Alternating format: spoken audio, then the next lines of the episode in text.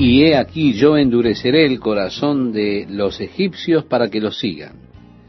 Y yo me glorificaré en Faraón y en todo su ejército, en sus carros y en su caballería. Y sabrán los egipcios que yo soy Jehová cuando me glorifique en Faraón, en sus carros y en su gente de a caballo. Y el ángel de Dios que iba delante del campamento de Israel se apartó e iba en pos de ellos Asimismo la columna de nube que iba delante de ellos se apartó y se puso a sus espaldas. La nube los había estado guiando. Ahora el Señor toma esa nube y la pone detrás de ellos. Deja que se asiente para que los egipcios se encuentren a ellos mismos dentro de una niebla muy espesa. Ellos no podían ver. Pero lo que estaba sucediendo era que Dios había traído un fuerte viento del este para dividir el mar rojo y así lo acumuló a ambos lados, y por el viento del este, él secó el fondo del mar para que, como dice el pasaje, los hijos de Israel entraron por en medio del mar en seco. Desde el versículo 22 en adelante, estimado oyente, usted encuentra ahora que Dios está comenzando a construir la fe de ellos. Dios está comenzando a obrar en ellos, los está preparando para llegar a la tierra prometida. Dios tiene para cada uno de ustedes una gloriosa vida de victoria en Jesucristo, pero Dios nos guía primeramente a través del desierto con el propósito de entrenarnos y enseñarnos a confiar en Él. Son lecciones de fe que son tan importantes si es que hemos de conquistar y tomar la tierra que Dios ha prometido, porque de hecho el tomar la tierra es la apropiación de la fe. Cada lugar que pise tu pie, dijo Dios a Josué, lo he dado a ti, pero tú tienes que ir y poner el pie. Tú lo tienes que reclamar. Sí, estimado oyente, Dios nos ha dado preciosas y grandísimas promesas. Usted las tiene que reclamar por fe. Usted debe moverse y tomar lo que Dios le ha prometido a usted como hijo que es usted de Él. Y Dios está enseñándonos las lecciones de la fe, de la confianza en Él. Así que encontramos aquí los propósitos de Dios. Y el pueblo temió a Jehová, o podemos decir lo reverenció.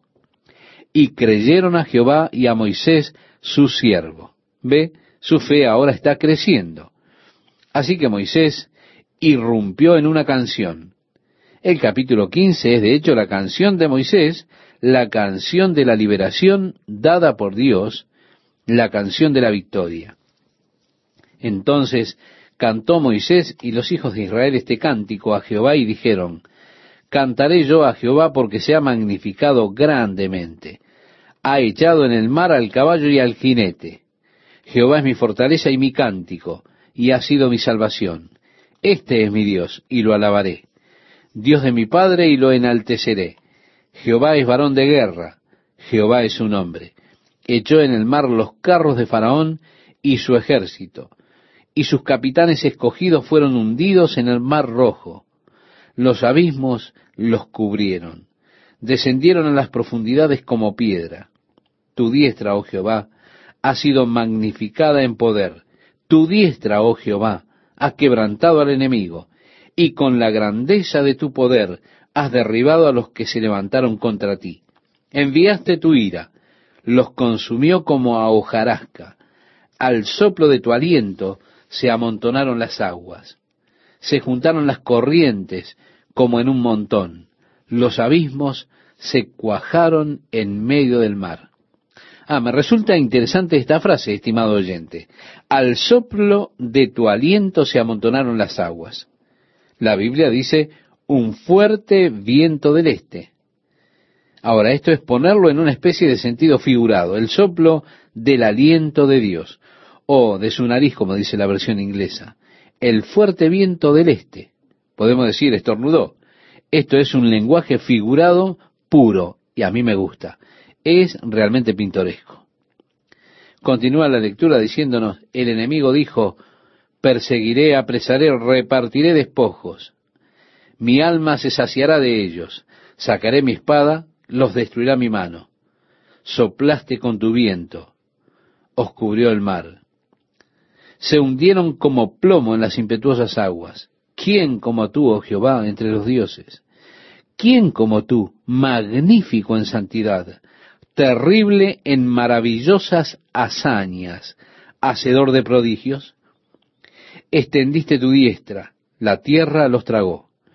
Condujiste en tu misericordia a este pueblo que redimiste. Lo llevaste con tu poder a tu santa morada.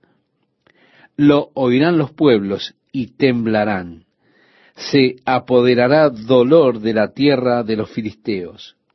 Entonces los caudillos de Edón se turbarán. A los valientes de Moab les sobrecogerá temblor.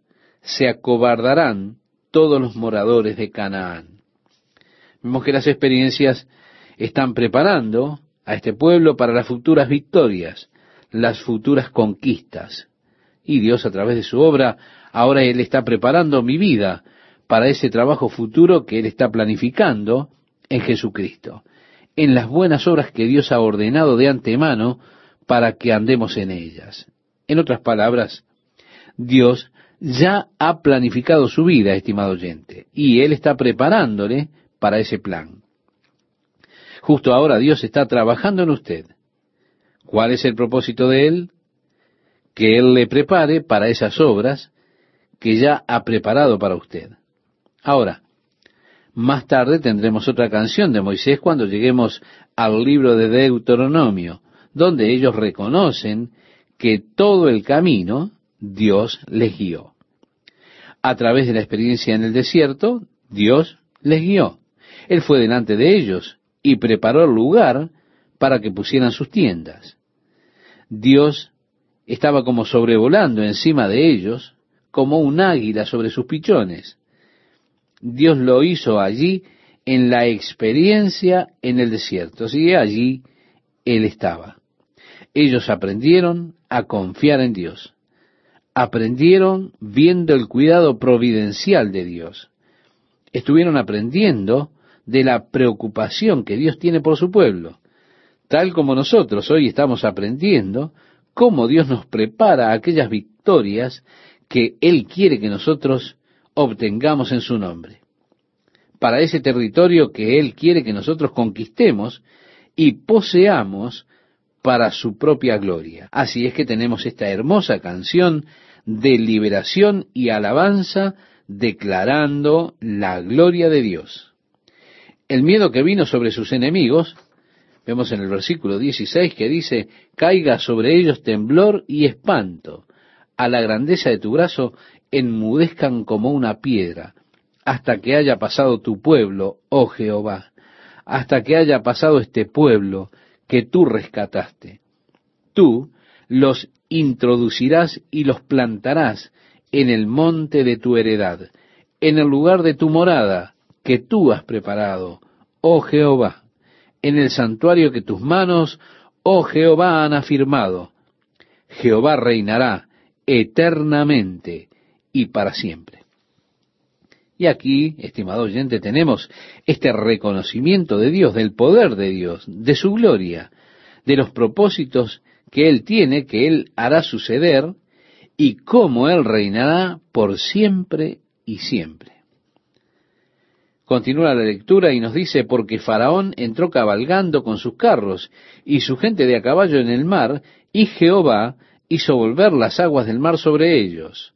Mas los hijos de Israel pasaron en seco por el medio del mar.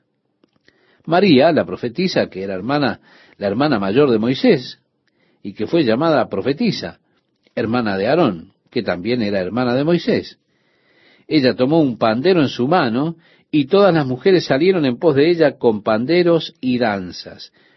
Y María les respondía, Cantad a Jehová, porque en extremo se ha engrandecido, ha echado en el mar al caballo y al jinete. Las personas judías son personas realmente hermosas en lo que a exuberancia, vida y emotividad se refiere. Usted los ve andar y es realmente un gozo verlos. Ellos aman bailar, cantar y por lo tanto puedo en mi mente armar la imagen de todo esto que ocurría allí. Moisés irrumpiendo en canción del poder de Dios y la libertad de Dios. María, ahora su hermana mayor, viniendo con un pandero y todas las mujeres saliendo en pos de ella. Un gran baile ocurrió en ese lugar. La celebración para Dios trajo esta gran libertad para su pueblo. Dios ha traído una grande victoria y se da cuenta, no hay nada de malo con estar un poco alegre y mostrar un poco de emoción cuando uno piensa en todo lo que Dios ha hecho. Es muy interesante cuando vamos a un juego de béisbol y vemos a ese hombre vestido como un pato o una gallina, y él va de un sitio para otro y tiene a todas las personas gritando de alegría. ¿Se da cuenta? Él está golpeando, haciéndoles que aplaudan y todas las demás cosas. Usted ve ese carácter allí y dice, oh amigo, este hombre es un fanático. Pero si en la iglesia una persona sonríe, dicen, amigo, este es un fanático. Uno es un fanático, los otros son fanáticos. Usted está mostrando un poco de emoción por lo que Dios ha hecho. Realmente pienso que es grandioso a veces ponerse un poco emotivo con Dios y por las cosas de Dios, por la obra de Dios, por la victoria de Dios. Ahora, yo no creo en el emocionalismo y hay una gran diferencia entre emoción y emocionalismo. El emocionalismo es emoción por el simple hecho de tener emoción. Pero estar emotivo por Dios, pienso que eso es puro. Estar gozoso por Dios, por la obra de Dios. Yo amo eso, ¿se da cuenta? Cuando hay esa atmósfera cargada, oh, ve lo que Dios hizo esta noche. Eso no es puro, ¿se da cuenta? Uno entra en esto con el Señor y yo amo eso. No pienso que Dios pretendió que toda nuestra relación con Él fuera muy sombría, muy formal. Yo creo que Dios quiere que simplemente disfrutemos de su presencia. Y creo que Él disfruta esto cuando nosotros estamos motivados por Él y por sus victorias. De hecho, hay algunas cosas emocionantes acerca de la victoria. El Señor ha triunfado gloriosamente. Ellos están cantando por la victoria de Dios. Sí, porque Él triunfó de manera gloriosa. O oh, cuando pienso en los triunfos de Dios en mi vida, digo, gloria a Dios. Él ha triunfado gloriosamente. Gracias Jesús. Eso es algo puro, ¿verdad? Ahora, la diferencia entre las emociones y el emocionalismo sería, por ejemplo, si voy a un partido de fútbol y estoy allí sentado, alentando a mi equipo, y vamos un gol abajo, vamos perdiendo, faltan dos minutos para terminar, y veo que arman una jugada maravillosa y meten un gol, que permite que empatemos y nos clasifiquemos. ¿Qué piensa usted que he de hacer? ¿Me voy a sentar y a decir, oh, esto es maravilloso? Escúcheme, no es así. Yo voy a estar silbando, saltando y demás, moviendo las manos y gritando. Soy un fanático. Eso es emoción. Nos clasificamos. Las personas no dicen, ¿qué le pasa a este raro? Miren qué emotivo está. Ahora, la diferencia entre eso y el emocionalismo es que si salgo al día siguiente, cuando no hay nadie jugando allí en el estadio, y yo estoy solo en la tribuna y me paro y hago lo mismo que hice el día anterior, y empiezo a saltar y a chiflar y a mover las manos en el aire y a gritar, eso es emocionalismo. Bueno, en eso no estoy interesado. Pero le diré que usted no se hace daño al estar emocionado por algo que Dios ha hecho, por las obras de Dios, por las victorias que Dios ha traído a su vida. No sé, pero eso no es por lo cual Dios no ame a una persona mucho, por mostrar un poco de emoción cuando Dios obra. ¿Son capaces de mostrarla? Bueno, pienso que el Dios nuestro quiere que estemos motivados por Él y por su obra. Continuamos leyendo y dice así, e hizo Moisés que partiese Israel del mar rojo, y salieron al desierto de Shur, y anduvieron tres días por el desierto sin hallar agua. Ya están en problemas. Y llegaron a Mara, y no pudieron beber las aguas de Mara porque eran amargas. Por eso le pusieron el nombre de Mara, que significa amargo. Recuerda, estimado oyente, en el libro de, de Ruth, Noemí dijo, no me llamen Noemí, que significa afable, llámenme Mara, porque Dios me ha tratado amargamente. Así que las aguas de Mara significan eso. Ellos llegaron hasta esta agua finalmente después de tres días. Van a beberlas y resulta que eran amargas. No las podían beber, así que dijeron, esto es Mara, amargo. Y dice también allí, entonces el pueblo murmuró contra Moisés y dijo, ¿qué hemos de beber? Oh, Moisés, tú has estado ocupado con algo. Ahora aquí están ellos bailando, están cantando la victoria de Dios. Él simplemente exterminó a los egipcios. Pero, ¿cuán rápido nos olvidamos del poder de Dios? Aquí están diciendo, vamos a morir de sed, danos agua para beber. Y Moisés clamó a Jehová, y Jehová le mostró un árbol, y lo echó en las aguas, y las aguas se endulzaron. Siguen aprendiendo acerca de Dios. Se están familiarizando con Él. Dios puede tomar las experiencias amargas de la vida y puede traer dulzura sobre ellas. Si aquellas áreas que son amargas para nosotros, las probamos y encontramos que son realmente amargas. Con todo, estimado oyente, Dios le puede dar un giro a las cosas y puede volver dulce lo amargo. Por supuesto, la diferencia fue el árbol echado al agua. Ese árbol, en nuestro caso, es la cruz de Jesucristo, el cual puede transformar cada cosa en nuestras vidas y hacer la amargura convertirse en dulzura.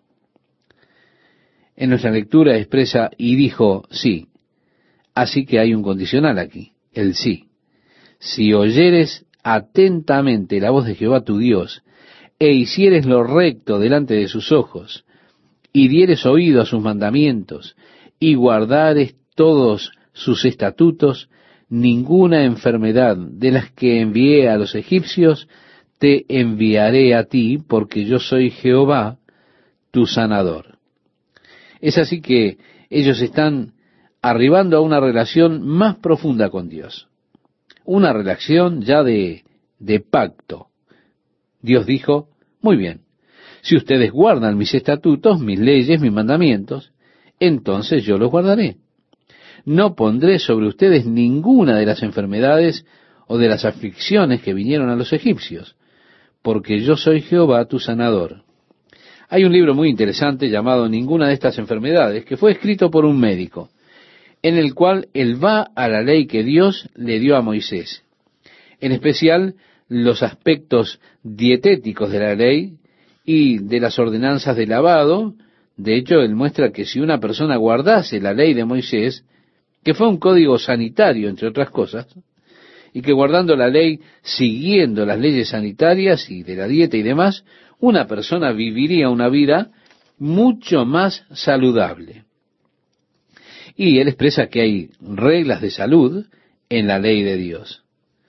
Así que está la promesa que si guardas la ley y demás, entonces te guardaré. Soy Jehová que te sano. Pero, estimado oyente, la sanidad es algo con frecuencia a través de medidas preventivas, de una dieta apropiada, una limpieza apropiada y demás. Así que al entrar en la ley de Moisés, encontraremos mucho de esto que trata con prácticas simplemente saludables. Él está dándole allí a usted reglas y dice, guárdalas y serás sano. No tendrás ninguna enfermedad de estas que vinieron a los egipcios, porque yo soy Jehová tu sanador.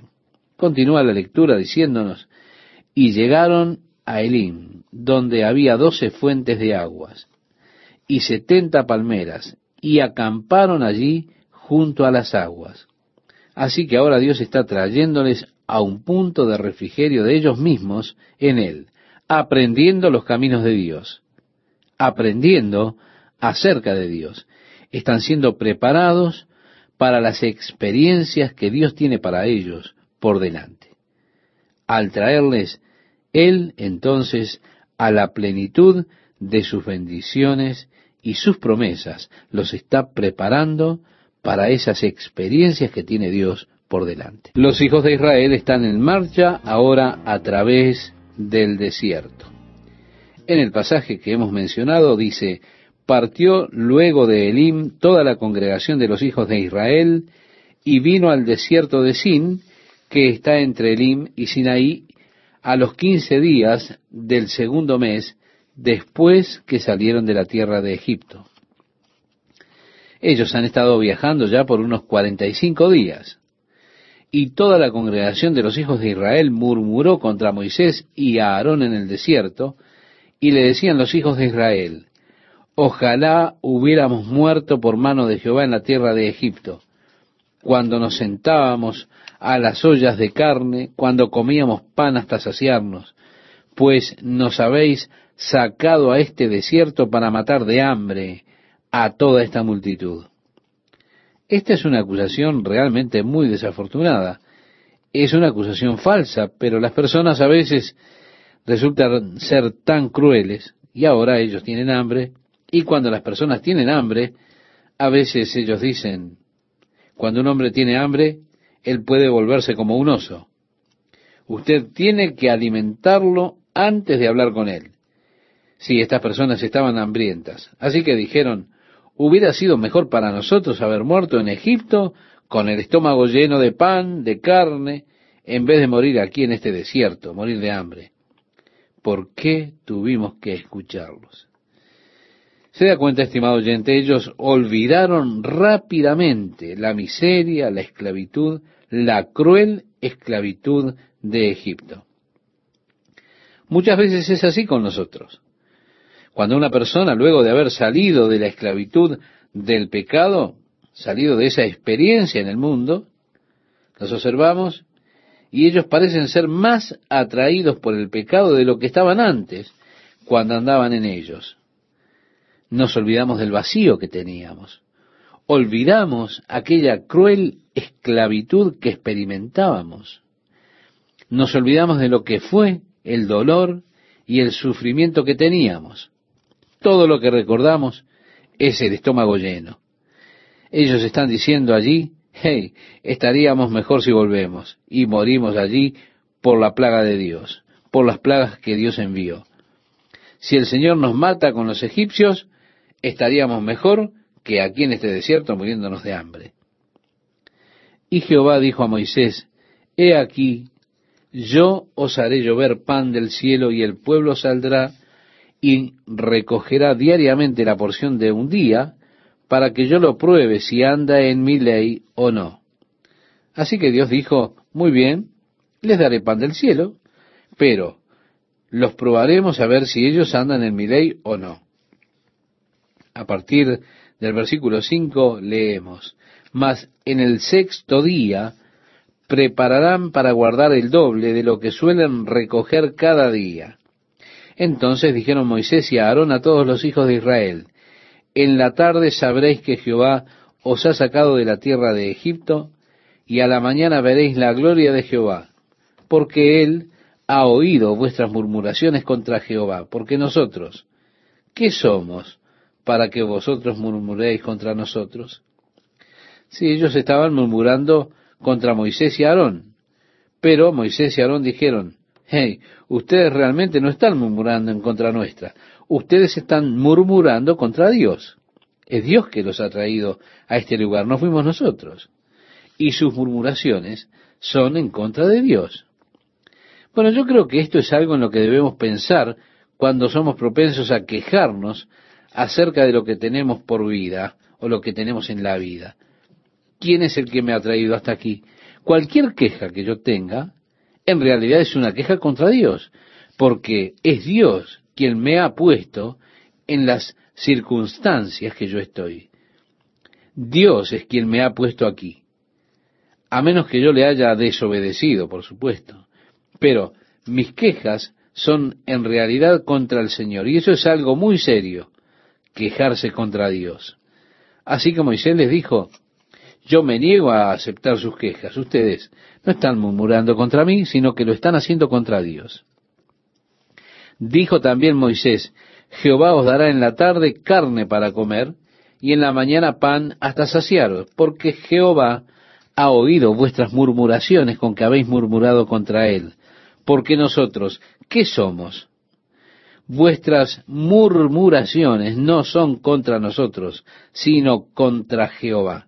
Él está enfatizando esto vuestras murmuraciones no son contra nosotros, sino contra Jehová. Y dijo Moisés a Aarón, di a toda la congregación de los hijos de Israel, acercaos a la presencia de Jehová, porque él ha oído vuestras murmuraciones. Y hablando a Aarón a toda la congregación de los hijos de Israel, miraron hacia el desierto, y he aquí la gloria de Jehová apareció en la nube. Esto debió ser una visión realmente asombrosa. La nube había estado guiándolos. De repente en esta nube aparece la gloria de Jehová. Bueno, no se nos declara cómo fue, de qué manera apareció la gloria de Jehová, pero sin duda fue una demostración asombrosa donde Dios mostró su gloria allí en la nube. Bien, uno de estos días, muy pronto, Jehová demostrará su gloria en las nubes nuevamente. ¿Cuándo? Cuando Jesús regrese en las nubes con gran gloria, demostrando su gloria en las nubes. Allí Dios mostró su gloria a los hijos de Israel. Y continúa a partir del versículo 11 diciendo, y Jehová habló a Moisés diciendo, yo he oído las murmuraciones de los hijos de Israel háblales diciendo, al caer la tarde comeréis carne, y por la mañana os saciaréis de pan, y sabréis que yo soy Jehová vuestro Dios. Venida la tarde subieron codornices que cubrieron el campamento, y por la mañana descendió rocío en derredor del campamento, y cuando el rocío cesó de descender, he aquí sobre la faz del desierto una cosa menuda, redonda, menuda como una escarcha sobre la tierra. Y viéndolo los hijos de Israel se dijeron unos a otros, ¿qué es esto? Porque no sabían qué era. De hecho, maná significa, ¿qué es esto? Así que ellos vieron esto redondo allí en la tierra y dijeron, ¿qué es esto? Porque no sabían lo que era. Entonces Moisés les dijo, es el pan que Jehová os da para comer. Esto es lo que Jehová ha mandado. Recoged de él cada uno, según lo que pudiere comer, un gomer por cabeza, conforme al número de vuestras personas. Tomaréis cada uno para los que están en su tienda. Y los hijos de Israel lo hicieron así, y recogieron unos más, otros menos. Y lo medían por gomer, y no sobró al que había recogido mucho, ni faltó al que había recogido poco cada uno recogió conforme a lo que había de comer. Y les dijo Moisés, ninguno deje nada de ello para mañana. En otras palabras, cómanlo todo, no dejen nada durante la noche, no intenten guardar nada por la noche. Mas ellos no obedecieron a Moisés, sino que algunos dejaron de ello para otro día, y crió gusanos, y hedió, y se enojó contra ellos Moisés. Sí, las personas no escuchaban. Y relata así la Biblia, y lo recogían cada mañana, cada uno según lo que había de comer, y luego que el sol calentaba se derretía. En el sexto día recogieron doble porción de comida, dos gomeres para cada uno, y todos los príncipes de la congregación vinieron y se lo hicieron saber a Moisés. Y él les dijo, esto es lo que ha dicho Jehová, mañana es el santo día de reposo el reposo consagrado a Jehová. Lo que habéis de coser, cocedlo hoy, y lo que habéis de cocinar, cocinadlo, y todo lo que os sobrare, guardadlo para mañana. Así que en el sexto día ellos podían guardar durante la noche, y esto no se agusanaría ni se echaría a perder. ¿Por qué? Porque el siguiente día era el día de reposo.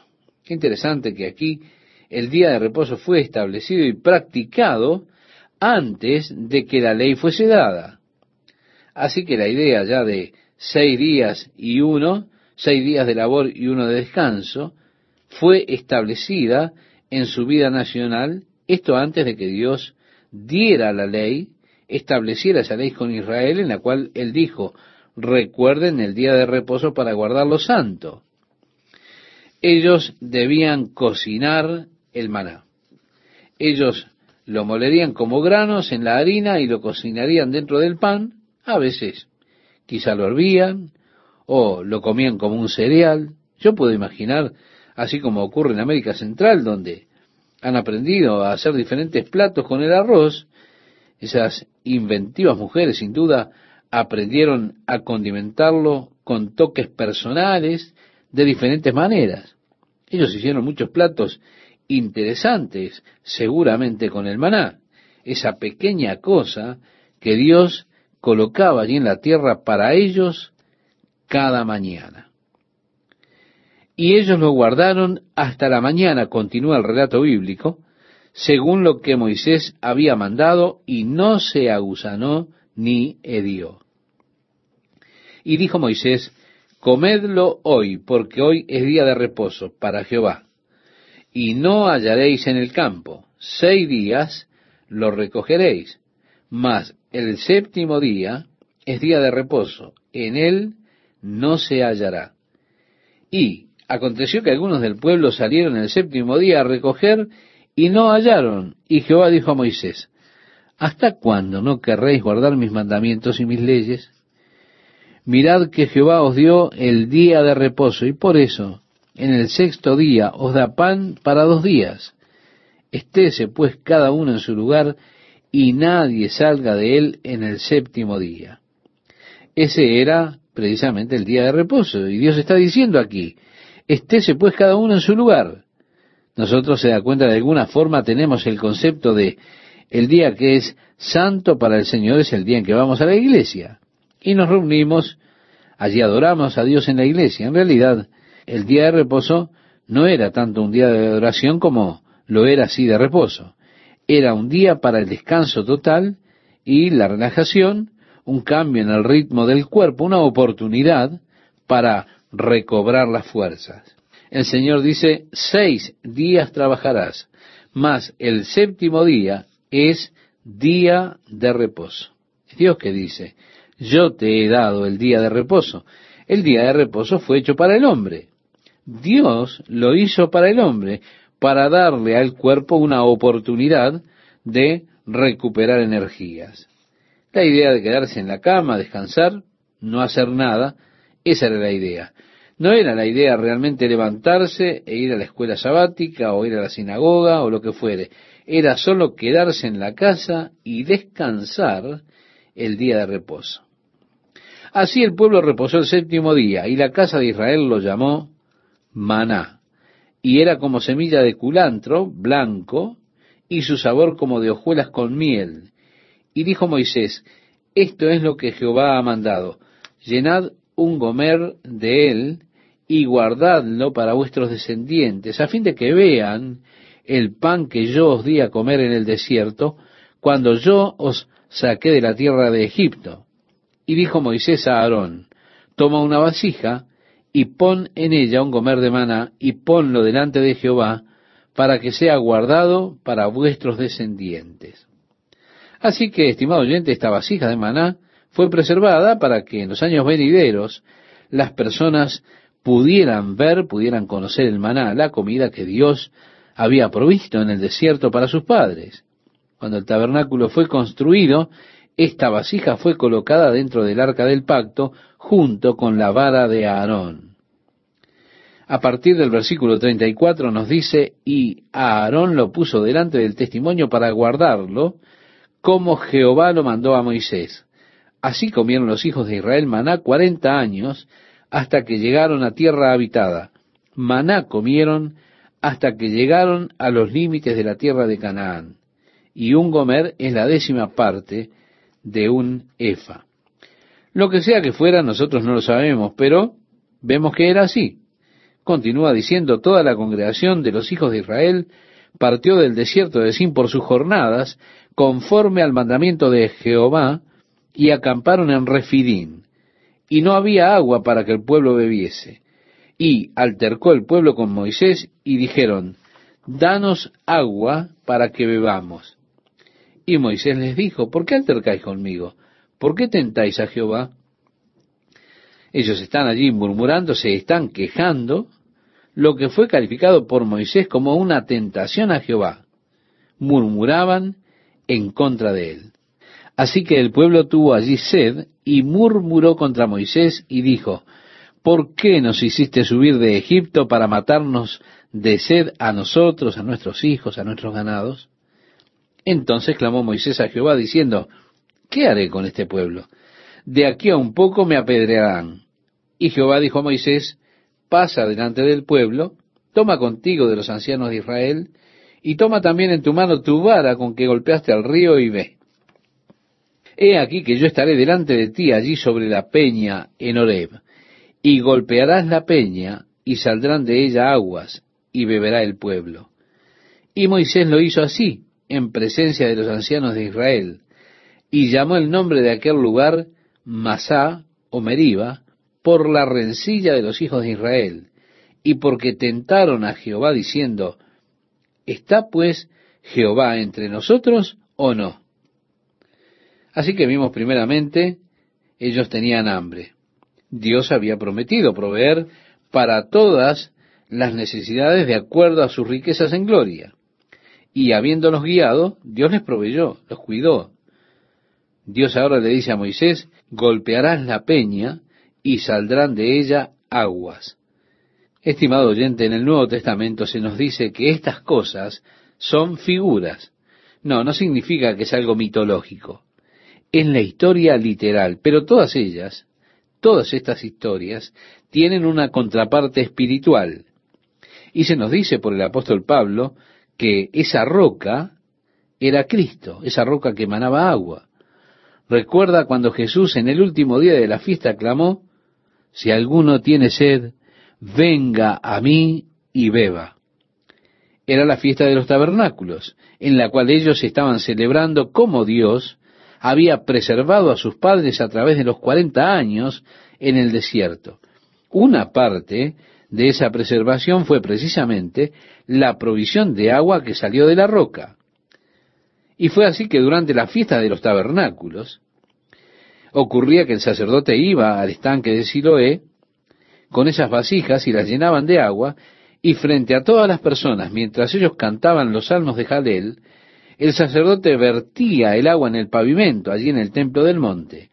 Eso era para recordarles cómo Dios les había dado agua a sus padres de la roca allá en el desierto. Pero ahora Jesús, incluso al tomar la Pascua y aplicarla a él mismo, él dijo, este pan es mi cuerpo, partido por ustedes, esta copa es mi sangre, derramada para la remisión de sus pecados, y en la fiesta de los tabernáculos, en el último día, el gran día de la fiesta, ellos no lo harían, lo cual era un símbolo de hecho de que nosotros ahora estamos en la tierra que Dios prometió a nuestros padres. Nosotros no necesitamos el agua milagrosa que sale de la roca. En esos días, cuando las personas se reunían, la gran asamblea de personas que estaba allí en el templo del monte, vio cómo Jesús se paró y clamó diciendo, si alguno tiene sed, venga a mí y beba. El que cree en mí, como dice la Escritura, de su interior correrán ríos de agua viva. El apóstol Pablo nos dice aquí que Jesús es la roca. Él es la roca de la cual fluye el agua viva. En esa tierra donde el agua era como un premio y la sed era algo permanente, la idea de Cristo como el agua de vida es probablemente mucho más significativa de lo que es para nosotros aquí donde no tenemos un desierto, donde usted va a una canilla, a un grifo, y allí obtiene un vaso de agua cuando usted tiene sed y se lo toma. Allí usted realmente tiene que pensar en el agua, en el desierto usted tiene que pensar en el agua. Usted está pensando en ella constantemente. Donde quiera que usted vaya, usted piensa en eso. ¿Dónde conseguiré agua? su suministro de agua era algo realmente importante. Así Jesús es la fuente de agua viva. Miremos, por ejemplo, la última invitación que encontramos en Apocalipsis. Esta invitación que hace Jesucristo. Y el que tiene sed, venga. Y el que quiera, tome del agua de la vida gratuitamente. Así que, estimado oyente, Cristo es la roca el cumplimiento de esta fiesta del tabernáculo, la roca de la cual fluye el agua, el agua de vida por la cual tenemos vida eterna. Esto es por lo cual luego las personas vinieron a Moisés nuevamente y ellos estaban sedientos. Moisés fue ante el Señor y dijo, Dios, no puedo soportarlo, estas personas se están quejando de nuevo. Dios le dijo, muy bien, Moisés, ve y háblale a la roca y el agua fluirá. Pero Moisés salió y estaba muy enojado con las personas. Él dijo, ¿debo golpear nuevamente esta roca y darles agua? Y él fue enojado y golpeó la roca con su vara y el agua fluyó. Pero Dios llamó a Moisés y le dijo, Moisés, eso fue un error. Yo te dije que le hablaras a la roca y tú desobedeciste. No podrás entrar en la tierra prometida. Oh Dios, por favor, perdóname, déjame déjame entrar. Pero Dios le dijo, no me hables más acerca de esto, Moisés. Esta es la forma en que será hecho. ¿Por qué? Porque ahora ha roto el simbolismo. Vea usted, la roca fue golpeada la primera vez y de la roca golpeada vino la vida. De Jesús, que es la roca, siendo golpeado, de allí salió la vida para usted. Pero una vez que la roca ya fue golpeada, no tiene que ser golpeada nunca más, no tiene que ser herida nunca más. Jesucristo murió una vez por todos. Así que nosotros no necesitamos ya más golpear la roca para conseguir agua. Todo lo que necesitamos hacer es por fe, pidiendo, hablándole a la roca y el agua fluirá. Así que nosotros no estamos en posición de golpear la roca, eso ya sucedió. Todo lo que necesitamos es hablar, pedir y recibiremos de Dios el agua de la vida libremente. Entonces vino Amalek y peleó contra Israel en Refidín. Amalek era el nieto de Esaú. Esaú que fue de simiente carnal, él representaba la carne. Así que en las escrituras Amalek siempre es un tipo de la carne, de la vida carnal, la simiente carnal.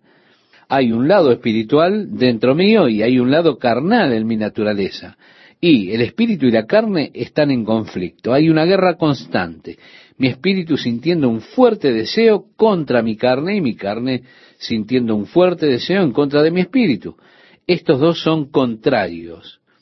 Cada hijo de Dios sabe lo que es tener conflicto con su carne. Ahora, Amalek es un tipo de esa condición carnal. Y aquí está el pueblo de Dios, la simiente espiritual, viniendo a la tierra, a la tierra prometida. Pero la carne es la primera cosa que se interpone en el camino para detenerlos, para impedirles llegar, para impedirles tomar posesión de lo que Dios había prometido darles. Una de las barreras más grandes para nosotros en cuanto a recibir las promesas de Dios para nuestra vida es nuestra propia carne. La carne está siempre batallando contra nuestro espíritu. Y nuestra carne nos retendrá para que no entremos a la plenitud de las promesas de Dios y a la plenitud de las bendiciones. Amalek salió al encuentro de ellos. Reitero, Amalek es figura de la carne. Salió a pelear contra el pueblo de Israel. Y dijo Moisés a Josué, escógenos varones y sal a pelear contra Amalek. Mañana yo estaré sobre la cumbre del collado y la vara de Dios en mi mano. E hizo Josué como le dijo Moisés, peleando contra Amalek. Y Moisés y Aarón y Ur subieron a la cumbre del collado. Y sucedía que cuando alzaba Moisés su mano, Israel prevalecía, mas cuando él bajaba su mano, prevalecía Amalek. Y las manos de Moisés se cansaban, por lo que tomaron una piedra y la pusieron debajo de él, y se sentó sobre ella, y Aarón y Ur sostenían sus manos, el uno de un lado y el otro de otro. Así hubo en sus manos firmeza hasta que se puso el sol, y Josué deshizo a Amalek y a su pueblo a filo de espada. El nombre Josué, por supuesto, es similar a Jesús y en griego significa Jehová es salvación. Así que tenemos aquí la salvación de Dios. Josué fue enviado a batallar contra ellos. Fue puesto sobre los siervos de Dios y peleó en contra de Amalek que es, reitero, la figura de la carne. Y así Josué prevaleció. Y Jehová dijo a Moisés, escribe esto para memoria en un libro. Moisés estuvo escribiendo los eventos que transcurrieron y más tarde iba a escribir para compilar estos primeros cinco libros del Antiguo Testamento. Así que, sin lugar a dudas, la compilación del libro estaba ya en proceso a estas alturas. Dios le dijo que escribiera esto en el libro como un memorial. Y agregó, y di a Josué que raeré del todo la memoria de Amalek de debajo del cielo. Ahora, ¿usted ha encontrado alguna vez una malecita? No.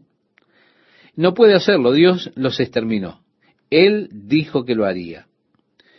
En la lectura que tenemos continúa diciendo, y Moisés edificó un altar y llamó su nombre Jehová Nisi. El Señor se ha convertido en nuestra bandera y dijo, por cuanto la mano de Amalek se levantó contra el trono de Jehová, Jehová tendrá guerra con Amalek de generación en generación. El Señor ha jurado que usted tendrá una batalla con su carne de generación en generación. Así que esto es verdad. Recuerde, estimado oyente, más tarde en la historia, Dios dio un mandato que es difícil de entender para muchas personas. Por causa de esto, muchos de los críticos han echado en cara a la Biblia y a Dios. Y al tiempo en que Saúl fue rey de Israel, Dios ordenó a Saúl a través de Samuel que fuera y terminara finalmente con los amalecitas. ¿Recuerda esto? Él le dijo, mata todo hombre, mujer y niño y cada animal, extermínalos completamente. Esto es lo que motiva que estos críticos le echen en cara a Dios y a la Biblia este acto. Pero cuando nos damos cuenta de que Amalek representa la carne, lo que Dios está diciendo es que usted no puede tener ninguna tregua con la carne. La única respuesta de Dios para su carne es matarla. Usted, por el Espíritu, mortifique las obras de la carne. Ese es el mandamiento. Dios no quiere que esas personas dejen algo de carnalidad. Finalmente, destruyanlas, extermínenlas completamente. Ese fue el mandato de Dios a Saúl. Saúl falló en obedecer a Dios. Y Dios se enojó con Saúl. Dios dijo, porque has rechazado a Dios para gobernar sobre ti, has rehusado obedecer a Dios, por tanto, Dios te ha rechazado para que seas rey sobre Israel. Esto sucedió como resultado de que Saúl desobedeció, él fue destronado, rechazado por Dios. Su fracaso en la completa obediencia de exterminar totalmente la carne, es decir, Amalek, le costó el trono. Ahora, más tarde en la historia judía, venimos a otro hombre que fue de la tribu o del pueblo de Amalek porque Saúl falló en exterminarlos completamente, Amalek por poco termina con los hijos de Dios. Porque Saúl falló completamente en destruir la carne, la carne volvió y casi destruye al pueblo de Dios. Así que Amalek, cada vez que usted lee de este en las escrituras, siempre es un tipo de la carne, de la vida en la carne. Como dije, Dios no tiene ningún programa de reforma de la carne un programa en el cual siempre estaremos tratando de reformar nuestra carne. No, Dios no tiene programas de este tipo. Él tiene solamente un edicto para la carne y este es crucificarla. El apóstol Pablo decía, con Cristo estoy juntamente crucificado. Esa es la solución de Dios para la carne. Usted quizá trata de consentirla, de nutrirla, de mantenerla viva, de mantener viva la mayor parte o la mejor parte de esta, usted dice, bueno, bien, me voy a guardar lo mejor de mi parte carnal para mí. Luego puede decir también, voy a mantener viva la mejor parte de esta para Dios. Como Saúl, Señor, salvé lo mejor para ti. Quiero hacer un sacrificio para ti. Pero Dios le dice, obedecer es mejor que sacrificar. Y escuche esto, y es mejor que la grosura de los carneros. Así que no trate de pactar con la carne. Dios dijo, habrá guerra con Amalek de generación en generación. En nuestro pasaje continúa diciendo, oyó Jetro, sacerdote de Madián, suegro de Moisés, y quiero decirle, estimado oyente, que la misma palabra hebrea que se puede traducir suegro puede traducirse como cuñado. Recordamos anteriormente, él fue llamado Reuel, el suegro de Moisés fue llamado Reuel. Así que podría ser que este sea Jetro, otro nombre para Reuel. O pudiera ser que Jetro es, de hecho, el cuñado de Moisés. Bueno, lo cierto es que él era un sacerdote de Madián y como digo, la palabra suegro también puede ser traducida cuñado en el hebreo.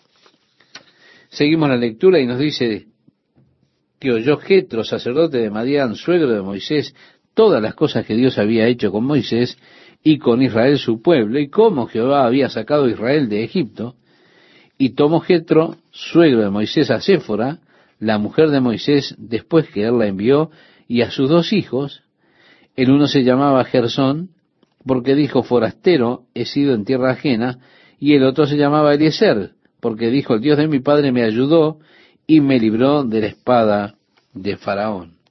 Si continuamos la lectura, allí nos encontraremos donde los egipcios fueron tan orgullosos, Dios fue más grande que ellos. Sí, Dios es más grande. Recuerde, Dios dijo que Él estaba trayendo los ataques en contra de los dioses de Egipto. Así que Jehová es más grande que todos los dioses de los egipcios. Y tomó Jetro, suegro de Moisés, holocaustos y sacrificios para Dios, y vino a Aarón y todos los ancianos de Israel para comer con el suegro de Moisés delante de Dios. Aconteció que aquel día se sentó Moisés a juzgar al pueblo, y el pueblo estuvo delante de Moisés desde la mañana hasta la tarde. Ahora, cuando Jetro construyó un altar y ofreció un sacrificio, una ofrenda quemada a Dios, nos muestra que él era un sacerdote, pero él no era de los hijos de Israel. Entendemos que así había otras personas que sabían de Dios y adoraban a Dios. Esas personas no eran de la tribu de Israel, no eran de las tribus de Israel, no eran pertenecientes a ese pueblo en aquellos días. Jetro era un sacerdote de Dios, no siendo integrante del pueblo de Israel. Ahora, al siguiente día las personas vinieron a Moisés con sus problemas. Vino Moisés y desde la mañana a la tarde ellos trajeron sus casos a Moisés para que él determinara y para que él decidiera.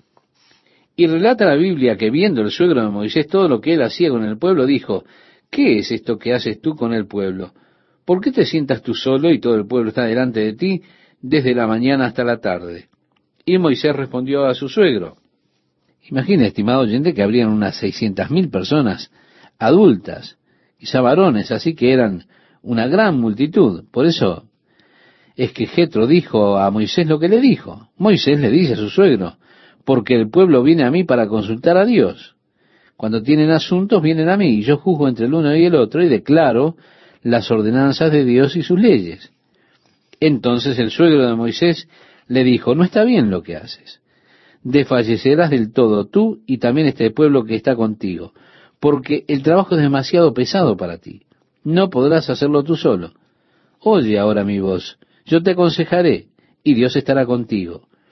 Está tú por el pueblo delante de Dios, y somete tú los asuntos a Dios, y enseña a ellos las ordenanzas y las leyes, y muéstrales el camino por donde deben andar y lo que han de hacer. Además, escoge tú de entre todo el pueblo varones de virtud, temerosos de Dios, varones de verdad, que aborrezcan la avaricia, y ponlos sobre el pueblo por jefes de millares, de centenas, de cincuenta y de diez. Él le está diciendo Moisés, oye, te vas a matar a ti mismo, hombre, tratando de mantener ese itinerario tan pesado. No puedes hacerlo. Así que no está bien que te quemes tú solo haciendo esto. Necesitas la ayuda de otros hombres. Enseña a las personas las ordenanzas, los estatutos de Dios. Pero escoge sobre miles, sobre cientos, sobre diez, y deja que ellos traigan sus casos a estos hombres. Deja que juzguen. Enséñales cuáles son los juicios, los estatutos de Dios, y déjalos manejar esos asuntos. Luego, en las áreas que ellos no puedan manejar, se da cuenta, Moisés más o menos se volvió como la Corte Suprema. Así que cada caso no era traído a Moisés, sino a aquellos que estos hombres no podían manejar. Bastante a menudo cuando usted tiene una persona de fuerte liderazgo y del calibre de Moisés, que se sobrecarga con cosas que de hecho no siempre pertenecen al liderazgo, es posible que usted se encuentre a usted mismo comprometido con cosas que no son esenciales y que no tenga tiempo entonces para las cosas esenciales. Y yo creo que a Satanás le encanta desgastar a las personas con las cosas pequeñas. Por lo tanto, usted tiene que planificar su tiempo, estimado oyente, sus prioridades y lo que es realmente y verdaderamente importante. Establecer prioridades, de modo que usted no malgaste su tiempo en temas donde otro pudo haber manejado, simplemente haberlos manejado. Ahora, esto sucedió en la iglesia primitiva. Recuerda, ellos comenzaron a poner sobre los apóstoles todo el proceso de toma de decisiones. Y la iglesia tenía un programa de asistencia pública, estaban distribuyendo para las viudas en la iglesia, y aquello que tenía como un trasfondo cultural griego, aquellas personas sintieron que las viudas que tenían un trasfondo cultural judío, estaban aquellos que tenían un trasfondo cultural griego y aquellos que tenían un trasfondo cultural judío. Y estaban teniendo estos últimos un mejor trato. Estaban teniendo favoritismo cuando repartían en el programa de asistencia pública de la iglesia. Así que vinieron a los apóstoles y les dijeron, eso no es justo.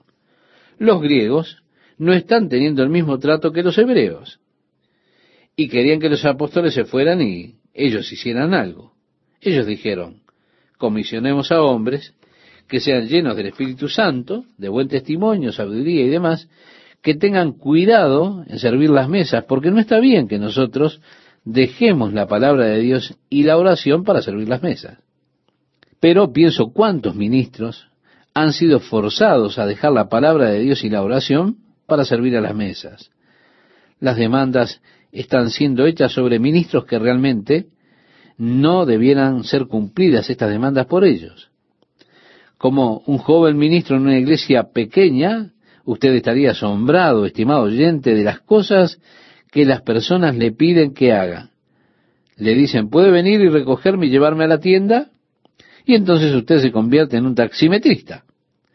Encuentra que usted es el hombre de orquesta. Usted se ve a sí mismo haciendo todo tipo de cosas que realmente no pertenecen al ministerio de la palabra de Dios y a la oración. De hecho, en ocasiones con frecuencia yo me encuentro a mí mismo involucrado en hacer otras cosas y no tengo tiempo para la palabra de Dios y la oración. Y las personas de esa manera sufren. Ahora, con una iglesia de este tamaño usted puede imaginar las demandas que habrá sobre su tiempo. ¿Cuántas veces las personas llamarán y dirán, bueno, ellas únicamente quieren hablar con Jack. Ellas no quieren hablar con nadie más. Lo estuvieron viendo por la televisión, se da cuenta, y si él viniera y hablara con ellas, seguramente serían salvas. Bueno, aquí además hay un hombre que está muriendo y él necesita al Señor, y usted tiene miles de estos llamados. Y si tratásemos de ir por ahí y ministrar a todos los que nos llaman, nunca tendríamos tiempo para la palabra de Dios y para la oración. Así que usted tiene que establecer prioridades. Usted tiene simplemente que hacer lo que en verdad es prioritario, lo más importante, lo que Dios le ha llamado a hacer. Dios ha llamado a los hombres a varios ministerios dentro del cuerpo. Dios ha ungido a algunos hombres para ministerios de consejería a otros para ministerios de ayuda, ha ungido a otros para ministerios de dirección. Y es una iglesia bendita que tiene varios ministerios funcionando dentro de ella, de tal modo que todas las demandas no son colocadas sobre una persona para que ella haga todo. El suegro de Moisés le dijo, hombre, te vas a matar a ti mismo. Ni siquiera tienes tiempo para descansar. Todo el día estas personas están paradas aquí no tienes tiempo para esperar en Dios. Así que él le ofreció una solución a Moisés. Lo que me parece interesante son las calificaciones que fueron requeridas para estos hombres. Primeramente, que fueran varones de virtud, temerosos de Dios, varones de verdad que aborrezcan la avaricia. Oigan, si pueden conseguir hombres como esos, pueden dejar que ellos hagan casi todo. Hombres que primero tengan un temor real a Dios, o reverencia a Dios, se da cuenta, hay algunas personas, estoy seguro, por sus acciones, que no son reverentes ante Dios. No consideran a Dios en absoluto. Hombres que están involucrados en el ministerio. Si usted realmente ve sus vidas, es una gran propaganda exagerada de sí mismos. Usted se tiene que dar cuenta. Estos hombres, los que tienen falta de temor de Dios. El darse cuenta de que un día tendrán que pararse frente a Dios y tendrán que dar cuenta por esas cosas. Amigo, le diré que eso a mí realmente me pesa en el corazón. La Biblia dice, no sean muchos maestros, sabiendo que recibiréis más grande condenación. Así que, estimado oyente, ser un maestro de la palabra de Dios le pone a usted en una posición realmente precaria, porque algún día usted tendrá que responder a Dios por su enseñanza. Esto es por lo que hago lo mejor que puedo para confinarme a la palabra de Dios. Y cuando la palabra de Dios habla sobre un asunto, yo hablo de éste. Ahora, cuando la palabra de Dios está en silencio, yo también trataré de estar en silencio. No quiero decir más de lo que la palabra de Dios dice. De hecho, porque los maestros estarán en mayor condenación. Pero hay algunos que no tienen temor de Dios, porque están diciendo toda clase de cosas salvajadas, eh, cosas extrañas que aún son contrarias a la palabra de Dios. Así que usted simplemente sepa que ellos no temen a Dios, no tienen el temor de Dios en sus corazones. Segundo, era requerido que fueran hombres de verdad. Tercero, que aborrecieran la avaricia. Los hombres que no tienen ambiciones para ellos mismos odian la avaricia. Estos hombres son los hombres que fueron escogidos. Concluimos con este pasaje que nos dicen, ellos juzgarán al pueblo en todo tiempo, y todo asunto grave lo traerán a ti, y ellos juzgarán todo asunto pequeño. Así, aliviarás la carga de sobre ti y la llevarán ellos contigo. Si esto hiciere, y Dios te lo mandare, tú podrás sostenerte. Y también todo este pueblo irá en paz a su lugar. Así que Dios te manda a hacer eso. Oyó Moisés la voz de su suegro e hizo todo lo que le dijo. Escogió Moisés varones de virtud de entre todo Israel y los puso por jefes sobre el pueblo, sobre mil, sobre ciento, sobre cincuenta y sobre diez, y juzgaban al pueblo en todo tiempo. El asunto difícil lo traían a Moisés, y ellos juzgaban todo asunto pequeño. Y despidió Moisés a su suegro, y éste se fue a su tierra. Y así vemos que evidentemente la mujer de Moisés y los hijos permanecieron con Moisés a estas alturas. El padre de su mujer, su suegro, regresó a su hogar.